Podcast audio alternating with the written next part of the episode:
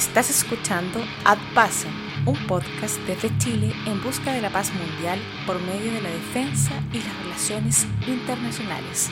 Con ustedes, Sergio Molina. Bienvenidos. En la edición de esta semana hablaremos sobre el genocidio de Ruanda y la responsabilidad de proteger.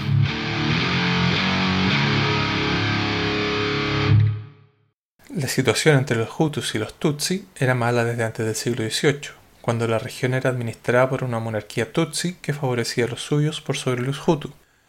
Esto sería después aprovechado y exacerbado durante la colonización alemana del siglo XIX y la belga post Primera Guerra Mundial.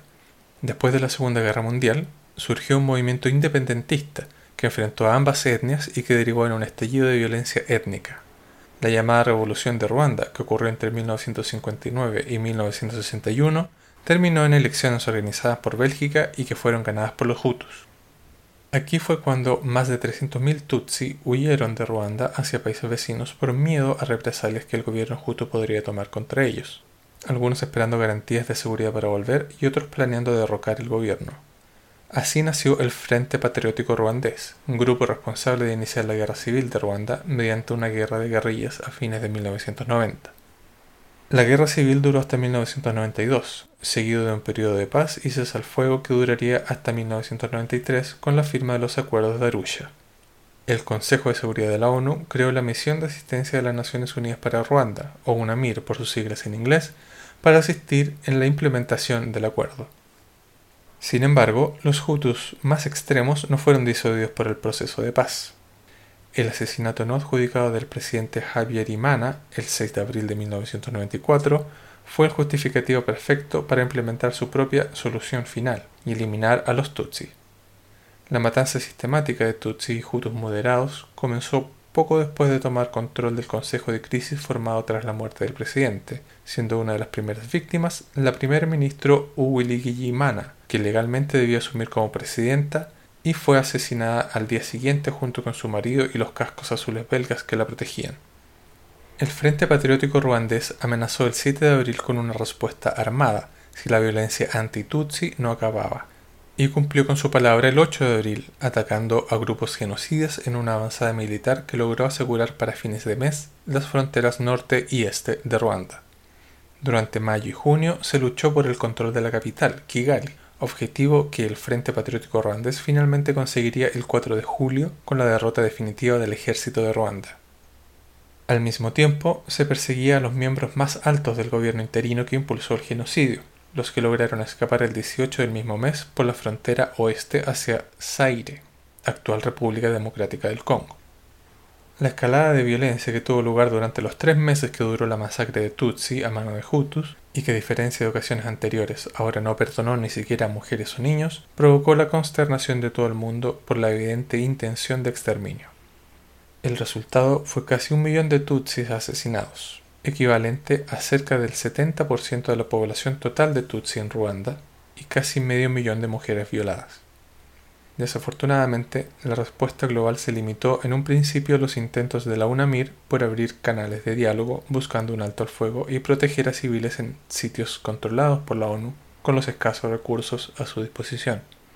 Una respuesta efectiva llegaría después de que el daño había sido hecho ya que las potencias mundiales como Estados Unidos, Francia y el Reino Unido mostraron una reacción tibia y reticente, lo que sumó a la insuficiente presión del resto de la comunidad internacional.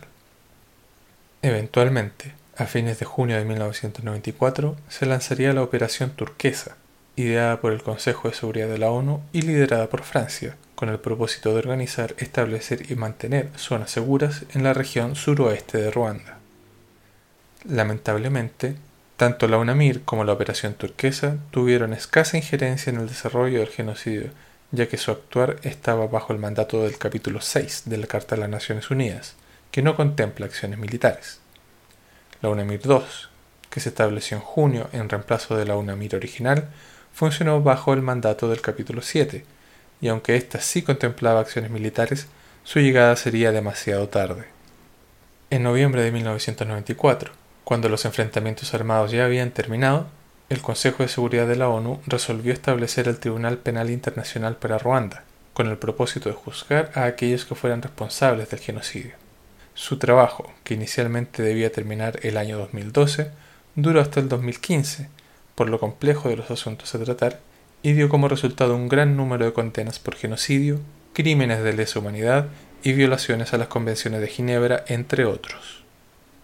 La creación de este tribunal, así como el establecido previamente en Yugoslavia en condiciones similares, reforzaban la idea ya instalada en algunos círculos internacionales sobre la necesidad de un tribunal internacional permanente para tratar este tipo de eventos.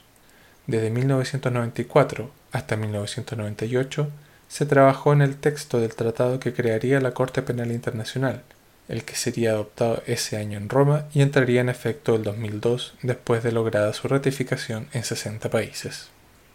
La Corte Penal Internacional ha realizado una importante labor como complemento de los sistemas judiciales de cada nación para enfrentar casos de genocidio, crímenes de lesa humanidad, crímenes de guerra y crímenes de agresión. Y si bien es cierto que hay un número de aspectos que mejorar, su relevancia no puede ser sobreestimada.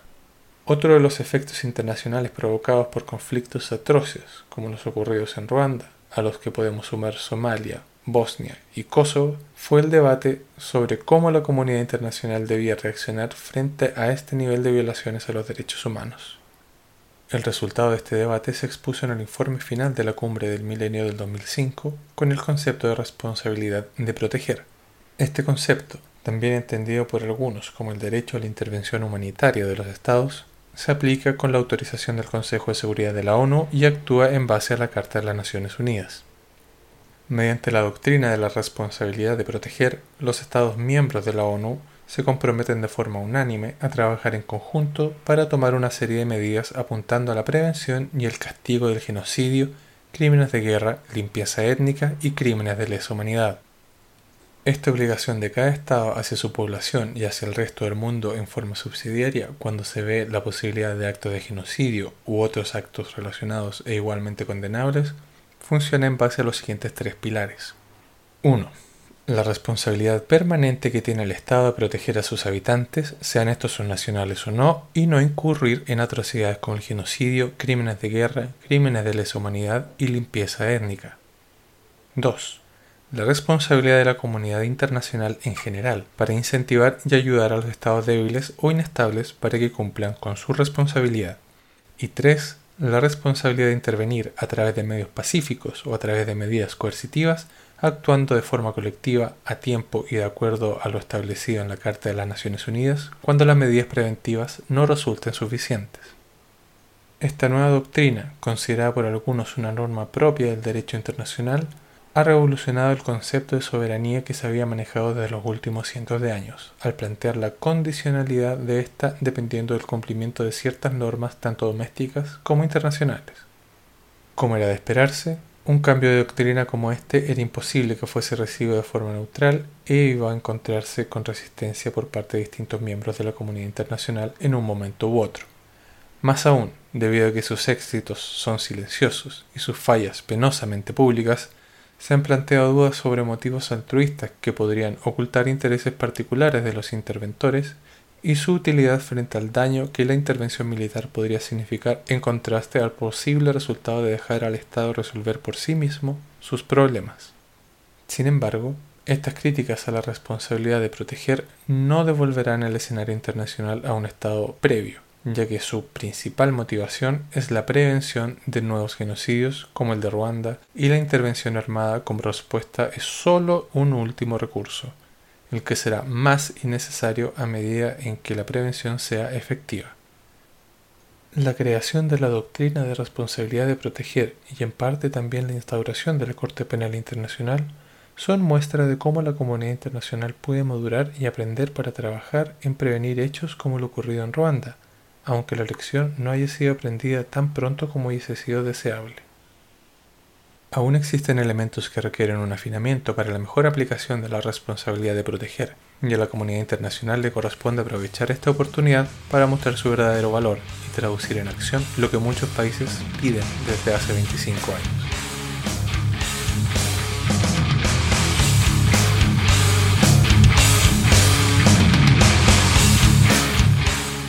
Amigos, con eso terminamos un nuevo episodio de nuestro podcast. Gracias por escuchar a Si les gusta este proyecto, nos pueden ayudar a crecer a través de un aporte mensual en nuestra página de Patreon, donde además podrán obtener distintos beneficios. Para más información, visiten la página patreon.com slash podcast.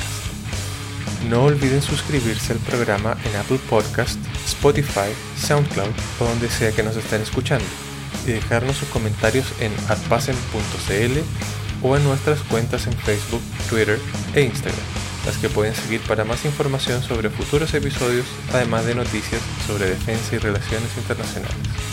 Hasta la próxima.